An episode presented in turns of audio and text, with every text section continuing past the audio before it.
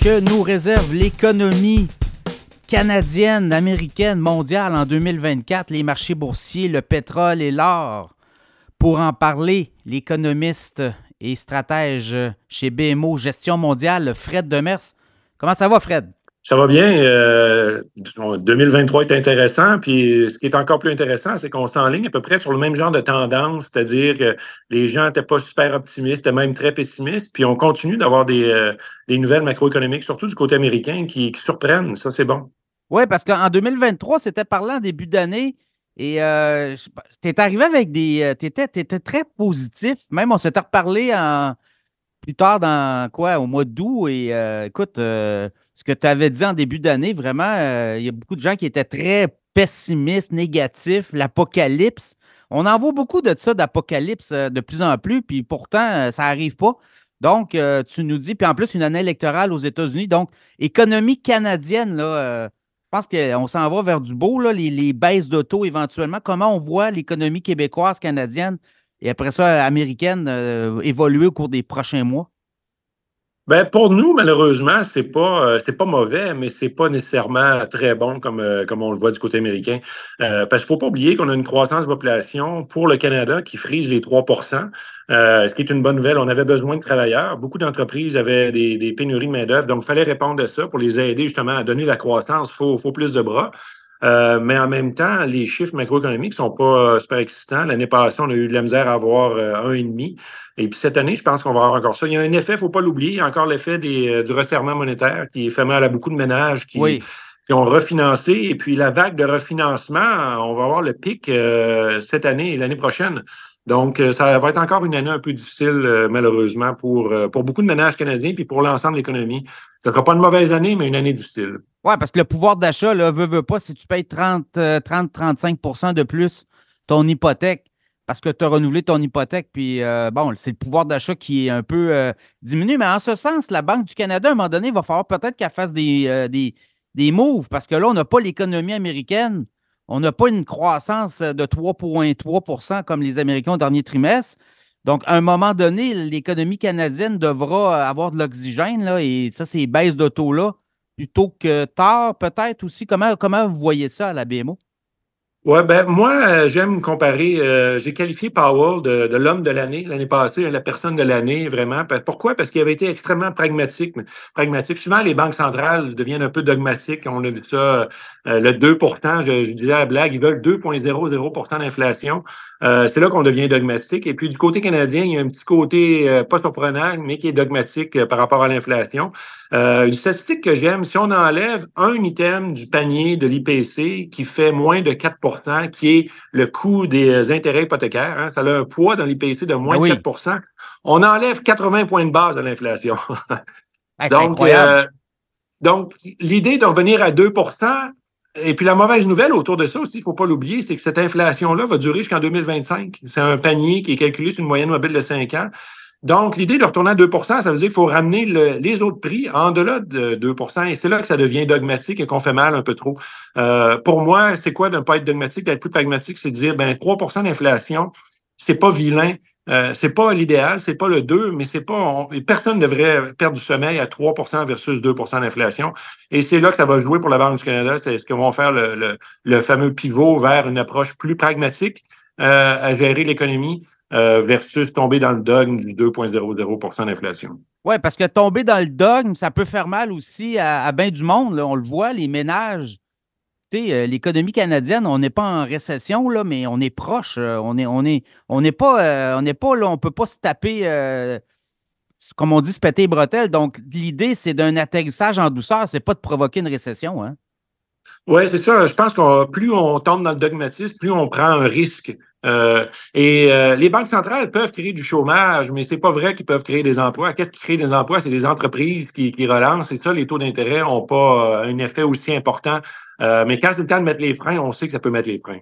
Est-ce que pour la deuxième partie, là, on s'entend que première partie 2024, ça va être ça, ça va être pas mal wait and see. Est-ce que vous, dans la séquence, où voyez-vous des baisses de taux, une première baisse de taux au Canada? Ben, le, timing de la première baisse ne sera pas facile. Je pense que ça va rester fluide. Euh, le marché est allé jusqu'à attendre presque le mois de mars. On a reculé maintenant, on est au mois de juin. Euh, on est seulement en février. Il y a encore beaucoup de données macroéconomiques, beaucoup de données d'emploi, de, PIB qui vont sortir d'ici là. Euh, donc, il faut faire attention. Puis, il ne faut pas l'oublier, on a, on a vu un risque aussi qui est là depuis l'année passée. C'est le fameux risque des petites banques américaines. Euh, on a vu euh, une banque américaine importante il y a deux semaines avoir des, résultats financiers avec un gros impact des prêts hypothécaires au, marché non résidentiel. Donc ça, c'est toujours là. Et ça, pour la Fed, je pense que c'est important. On est conscient que quand on regarde de 40 000 pieds du ciel, l'économie va pas si mal, mais il y a beaucoup euh, de, douleurs qui commencent à, être euh, observées dans l'économie. On regarde les, taux de, retard, hein, de, ce qu'on appelle la délinquance du crédit. Ça l'augmente. Ça l'explose pas, mais ça l'augmente. Ça l'explose pas parce qu'il n'y a pas de chômage, mais quand même, on voit que les gens ont de la misère. Euh, et donc, ça, c'est à, surveiller dans l'équilibre. Donc, est-ce que les, taux, les baisses de taux commencent en Q2? Moi, je pense que la barre est basse d'un point de vue pragmatique aux États-Unis. Et sinon, ben, je pense qu'en juin, juin, juillet, ça va vraiment être le temps parce que c'est, faut pas, les gens ont peur que ça va relancer l'inflation. On fait juste lever les pieds de la pédale de frein et non peser sur l'accélérateur en baissant les taux. Oui. Donc, au Canada, est-ce qu'on pourrait avoir une baisse de taux avant les Américains? C'est-tu possible, ça? Parce que le poids canadien dans l'économie mondiale, c'est quoi, 2% là? C'est pas. La Fed, c'est la grosse, euh, c'est l'éléphant dans la pièce, là. Mais au Canada, on pourrait peut-être avoir une baisse de taux euh, avril, mai, juin. Certains parlent de juillet, là. Euh, alors, c'est un, je ne sais pas. Il y a certains économistes qui voient ça euh, plus tard, d'autres plus tôt. Bien, la première chose, c'est que nos données macroéconomiques, si les États-Unis avaient nos données de PIB et même d'inflation, ils, auraient déjà baissé les taux. Euh, hein? Et c'est là que le, petit côté dogmatique euh, de la Banque du Canada intervient. Euh, les gens qui disent que ça va venir plus tard, il ben, ne faut pas oublier, il y a beaucoup de gens qui, font des prévisions sur la base de ce que Tiff McClem leur dit. moi, je dis tout le temps, prenez ça qu'un grain de sel. C'est pas, pas des gens qui ont, qui ont, nécessairement été très utiles à prévoir les taux d'intérêt. C'est eux qui, en 2022, nous disaient ben, on n'augmentera pas les taux avant longtemps.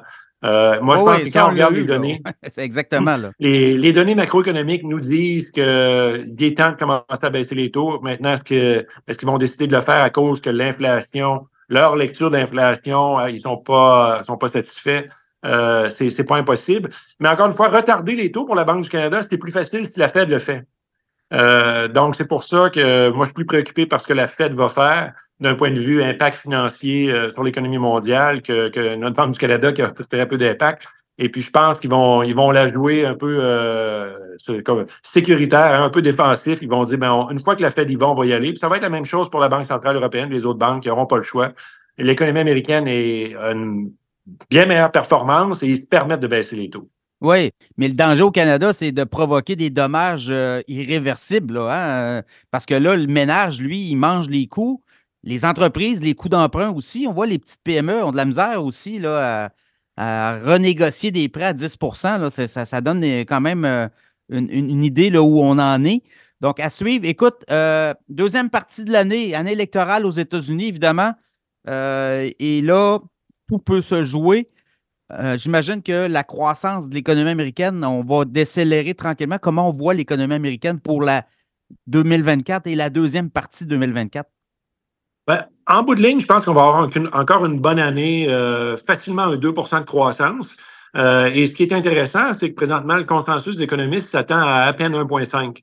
Fait euh, l'idée qu'on va continuer d'améliorer les prévisions, de réaliser des chiffres macroéconomiques meilleurs qu'attendus, ça, on va continuer. Ça fait déjà sept trimestres, ça fait un an et demi qu'on vit ce cycle c'est extrêmement long comme cycle de, révision. Normalement, ça dure quelques mois, mais là, on est rendu à un an et demi. Et puis, déjà, pour le premier trimestre, c'est garanti que les chiffres vont être beaucoup plus forts que ce que les gens attendaient. On s'attendait à peine à 1% de croissance. Euh, on se dirige vers du 2-3. Euh, donc, l'année va être, être pas si mal. Est-ce que ça va ralentir? Ben, J'espère qu'on qu'on roulera pas à 3% toute l'année parce que ça, ça, ça peut peut-être dire des hausses de taux euh, dans un scénario comme ça. Là. Je pense pas, mais euh, euh, ce qui est intéressant, par contre, puis les, ce qui fait peur aux gens, c'est que la croissance économique a, a, été beaucoup mieux, mais on n'a presque pas eu d'impact sur l'inflation. Moi, je regarde, par exemple, les attentes d'inflation cumulées de 2023-2024. On est en hausse d'à peine un demi-point de pourcentage depuis 15 mois versus une croissance économique qui est en hausse de 2,5% par rapport à ce qu'on attendait. Hein. C'est tout le temps les surprises qui sont intéressantes en, investissement. Et on a eu des grosses surprises de croissance sans que ça génère des grosses surprises d'inflation. Et ça, c'est extrêmement positif parce que ça veut dire qu'on peut confirmer les baisses de taux et qu'on évite non seulement la récession, mais qu'on a une bonne performance. Ça, ça veut dire bon revenu, euh, bon bénéfice pour les sociétés américaines. Et c'est ce qu'on a continué d'observer durant la dernière saison des bénéfices. Oui, les Américains sont toujours un peu pragmatiques dans la mesure où on va regarder aller les choses les six premiers mois. En électoral, on regarde les candidats, puis après, on sait, euh, on le voit là, on ne sait pas. Biden va-t-il être là? Il semble que oui. Trump sera-t-il là? Euh, il peut être en prison aussi, là, donc il y a plein d'impondérables comme ça. Et ça, ça va se confirmer dans la deuxième partie de l'année. Donc, ça aussi, euh, j'imagine, au niveau économique, ça peut donner de l'assurance aux ménages américains. Oui, ce qui donne euh, beaucoup d'assurance, c'est que l'inflation a baissé. Est encore, les gens, quand on regarde les sondages d'opinion des ménages, ils sont pas contents. Pourquoi? Parce que le prix est élevé. Hein, le prix de ce qu'on paye de beaucoup de choses est beaucoup plus élevé, 20-25% plus élevé que ce qu'on payait en 2019.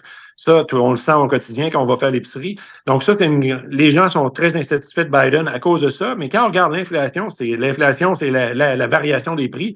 Ça, ça a diminué. On est, on est dans, les bas 3 On est dans le bas de la fourchette des 3 ça, c'est extrêmement intéressant. Quand on a des salaires qui augmentent de 4, 4,5, on rebâtit du pouvoir d'achat. En plus de ça, pour les ménages américains qui sont fortement investis en bourse en moyenne, les effets de richesse sont, sont, sont, sont, extrêmement positifs. Donc, on a un, bilan financier pour les ménages américains qui est, qui est, très intéressant et qui surprend les, les, pessimistes de 2022-2023. Voilà. Euh, pour les marchés boursiers, quand même, 2023 était très bon. 2024, on pensait, euh, on dit, oh, il va arriver quelque chose. Là. Euh, le SP a tapé le 5000, il est redescendu au cours des dernières séances. Mais quand même, les marchés boursiers, les profits, on regarde le SP 500, c'est 80% des entreprises qui battent les prévisions des analystes sur les profits. Somme toute, les marchés boursiers pourraient peut-être avoir corrigé dans les prochains mois, mais est-ce qu'on s'attend à quelque chose qui pourrait bouger en année électorale? Une année électorale présidentielle américaine, c'est presque toujours positif quand celui qui était président veut se faire réélire. Hein? Et qu'est-ce que Biden fait depuis un an et demi? Il dépense. Il veut se faire réélire. C'est pour ça qu'on a une bonne économie, il hein? ne faut pas se le cacher. Euh, L'année passée, la dette américaine a augmenté de grosso modo 2500 milliards. Euh, et elle continue encore d'augmenter. Donc, euh, c'est pas faut pas être surpris que l'économie va bien. On dépense. Euh, et ça, ça fait partie du cycle naturel. Est-ce que ça veut dire que c'est des bonnes nouvelles pour 2025? Il faut faire attention, pas nécessairement, surtout si on a Trump. Euh, Trump va dépenser aussi, c'est on le connaît, c'est pas quelqu'un qui c'est pas un faucon euh, euh, fiscal, c'est pas un Paul Martin hein, comme on a connu ici avec l'austérité. Il va dépenser, mais par contre, il va dépenser d'une façon que les marchés ont tendance à préférer, c'est-à-dire au lieu d'envoyer de l'argent comme Biden fait, il va, il va faire des baisses d'impôts. Ça, il va créer, ouais, c'est ça, il va faire les aubaines, là. Hein. S'il si amène d'autres baisses d'impôts pour les entreprises, il ne faut, faut, pas être surpris que les actions vont aimer ça. Exactement. Donc, ça sera à suivre aussi. Euh, donc, marché américain, euh, on s'attend une bonne année. Là, je pense que c'est 13% en moyenne euh, en année électorale, SP 500. Donc, ça peut être ça. normalement, 7 à 10% c'est la moyenne des marchés boursiers. C'est à peu près ça. Oui. Au, Canada, les, les, bourses, depuis le début d'année au Canada, c'est plus difficile. Est-ce qu'on pourrait voir un, quelque chose se replacer au niveau boursier? Ben, notre marché boursier est beaucoup plus proche du marché des petites capitalisations ou des moyennes capitalisations américaines. Et quand on enlève les grandes sociétés américaines, les grandes tech, les, les, sept magnifiques, euh, c'est moins rose. Et notre marché canadien, le reste du marché mondial aussi dans l'ensemble ressemble un peu à ça. Et qu'est-ce qu'on voit? Des bénéfices en baisse et des marges de profit en baisse. Et ça, des marges de profit en baisse, les investisseurs aiment moins ça. Euh, qu'est-ce qui a bien fonctionné dans le Nasdaq 100? C'est des marges de profit qui sont stables ou en augmentation. Hein? C'est ça qu'on a dans les grandes sociétés. Euh, donc, malheureusement, on ne participe pas à ça. Euh, qu'est-ce qu'il va falloir pour redonner un peu de vie au marché canadien? C'est des baisses de taux et beaucoup de baisses de taux. On le voit, la performance, par exemple, des banques canadiennes a été bonne au quatrième trimestre. Pourquoi? Parce qu'on on a commencé à dire, ça y est, on va avoir une grande vague de baisse de taux. Ça a donné de la vie aux, aux petites capitalisations, aux banques, tout le secteur qui est qui a vraiment eu un impact très négatif des hausses de taux. Tout, aussitôt qu'il y a du dividende, ça a fait mal. Euh, donc, on voit cette année, qu'est-ce qu'on fait en début d'année? On repousse les baisses de taux, les banques euh, souffrent, les, petites capitalisations souffrent. Donc, vraiment, pour relancer le stick macro, ça nous prend les baisses de taux et ça, ça peut-être qu'il va falloir attendre la deuxième moitié, malheureusement. Oui, fait que le signal, tu nous dis pour la banque, euh, pour les, la bourse canadienne, baisse de taux, ça va donner de l'oxygène, évidemment. On en a besoin. Baisse de taux, beaucoup de baisse de taux et plus tôt que tard. Et voilà. Pétrole et euh, or. Euh, pétrole, euh, on est tombé quoi sous les 70 dollars US WTI référence. Et là, ben, on est remonté, on remonte. oui, il y, a, le Moyen-Orient, il y a la guerre Hamas, Israël, notamment en Palestine, ça brasse beaucoup là-bas. Et la mer Rouge aussi, on a bloqué, en fait, on a, comme changé les itinéraires des, des, grands des grands euh, bateaux là, qui transportent des marchandises. Ça, ça peut. comment on le voit, le, pétrole évoluer dans la fourchette d'ici la fin de l'année? Bien, quand on regarde dans les deux derniers mois, il y a eu beaucoup de nouvelles hein, autour du conflit au Moyen-Orient qui ont créé des hausses spontanées du pétrole, mais ça pas, euh, on n'a pas vraiment eu d'impact soutenu. Pourquoi? Parce qu'on sent une grande retenue de l'administration Biden à éviter un conflit et qu'est-ce que qu'est-ce qu'un conflit plus généralisé voudrait dire de l'inflation? Et on sait que le, public américain est plus capable d'en prendre l'inflation. Donc, c'est ça qu'il y a une grande retenue. Euh, pourquoi le pétrole a, bien, a mieux fait un peu dans les dernières semaines? Je pense c'est les données américaines et les données de l'économie mondiale aussi. Euh, à l'extérieur de la Chine, on voit pas une, grosse réaccélération, mais on voit que on, on, trouve le fond. Et euh, vraiment, on commence à, avoir des, des, attentes un peu plus optimistes par rapport à l'Europe et l'Asie ex-Chine. Donc, ça, c'est extrêmement intéressant pour la demande de pétrole mondial et c'est ce qui, à mon avis, a donné un peu de vie au pétrole dans les dernières semaines. Mais c'est pas, euh, je pense qu'il y a encore beaucoup de gens qui sont déçus de ne pas avoir revu un 100, 100 le baril.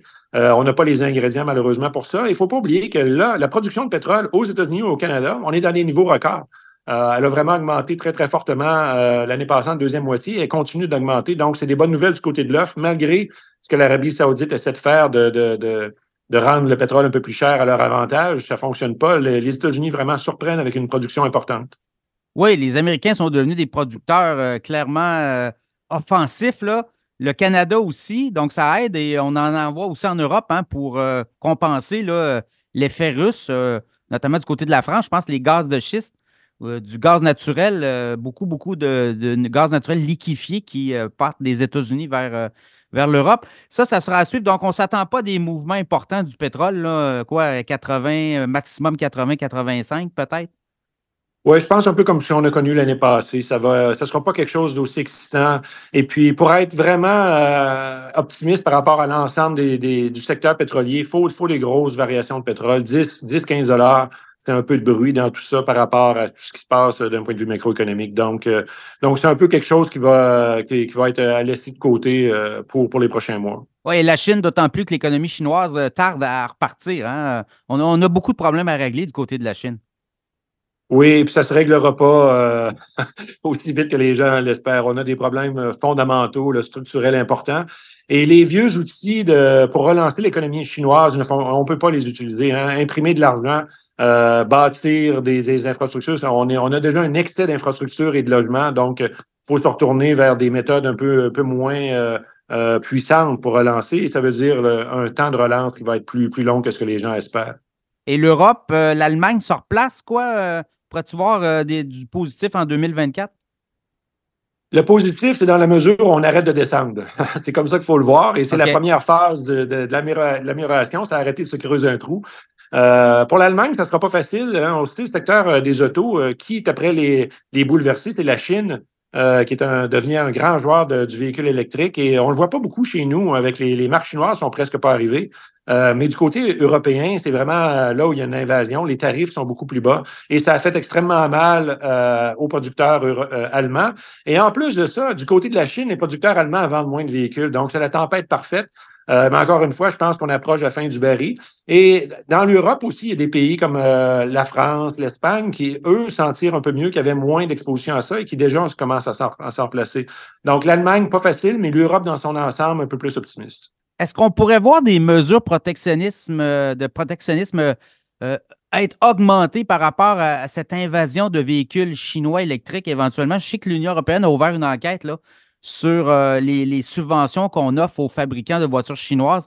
Donc, on pourrait commencer à taxer et imposer des quotas. L'Amérique veut le faire. On le fait beaucoup avec les produits chinois déjà. Donc, je pense que ça, ça aussi, ça va être une bataille euh, dans, les prochaines années. Hein. Oui, c'est une bataille politique sensible euh, parce qu'il y a beaucoup de commerce euh, dans les deux directions. Hein. L'Europe exporte vers la Chine.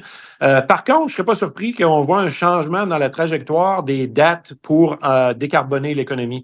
On sait qu'on veut éliminer les moteurs à combustion d'ici 2035. les grands joueurs, Volkswagen, Mercedes, Renault, ont dit c'est vraiment ça qui nous fait mal. On doit le repousser. L'échéancier est trop serré, on n'est pas capable de s'ajuster, on va se faire tuer euh, dans ça. Donc, euh, donc, je pense qu'on va voir plus des changements législatifs du côté domestique euh, qui coûtent pas cher. Hein. C'est changer l'horizon. une partie de l'opinion publique va être déçue, mais pour les groupes industriels européens, je pense que c'est nécessaire d'avoir une approche plus pragmatique, encore une fois, dans la transition énergétique que, que d'y aller avec une approche qui est carrément suicidaire présentement. Oui, très dogmatique, là. Oui. Entre autres. À suivre. C'est le thème. Oui, exactement. Euh, on va finir avec l'or. Euh, l'or a baissé euh, quelque peu. Est-ce que l'argent pourrait prendre le dessus? Comment on voit l'or, le, métal précieux, au cours des, prochains mois? L'or a besoin de mauvaises nouvelles. Et la, mauvaise nouvelle pour l'or, c'est qu'il n'y en a pas beaucoup de mauvaises nouvelles ces temps-ci. Le conflit du Moyen-Orient, d'après moi, va rester quelque chose de très local. Les, craintes inflationnistes, c'est pas c'est pas nécessairement des grandes craintes. On ne revivra pas 2022 avec euh, du stress de Russie, du stress d'inflation. De, donc, ce ne sera pas facile pour l'or. Euh, et même s'il y avait des baisses de taux, les gens disent oui, s'il y a des baisses de taux, ça pourrait être bon pour l'or. Par contre, les obligations vont peut-être même mieux faire que l'or s'il y a des baisses de taux. Donc, ce ne sera pas nécessairement un choix facile pour ceux qui veulent être plus tactiques entre l'or et les revenus fixes. Euh, donc, d'après moi, l'or, ça va être un peu plus difficile euh, en absence de mauvaises nouvelles. Une bonne économie, une absence de chômage, une absence, une absence de, stress financier. Hein. Si on avait un autre stress bancaire, l'or pourrait bien faire. Mais tout ça, je pense qu'on va réussir à les éviter cette année. Ça va être, devrait être une bonne année du point de vue macro, géopolitique aussi, malgré les angoisses de Trump euh, qu'on pourrait avoir, ou même de Vladimir Poutine encore. Ça ne sera pas mauvais. Donc, il faut être un peu plus, un peu plus conservateur dans nos choix d'actifs, je pense, en 2024. Euh, de jouer avec des actifs plus traditionnels va, risque de mieux servir les investisseurs que d'aller à la pêche euh, à des choses un peu plus exotiques. Fred Demers, merci beaucoup, économiste à la BMO, marché des capitaux. On va suivre ça 2024. On s'en parle plus tard dans l'année. Je pense qu'on fera une mise au point de tout ça euh, un petit peu plus tard en 2024. On pourrait être peut-être, non pas surpris, mais voir vraiment où on a, on a parlé et où on va être rendu. Merci beaucoup. Toujours un plaisir, Pierre. Bye bye. Bonne journée.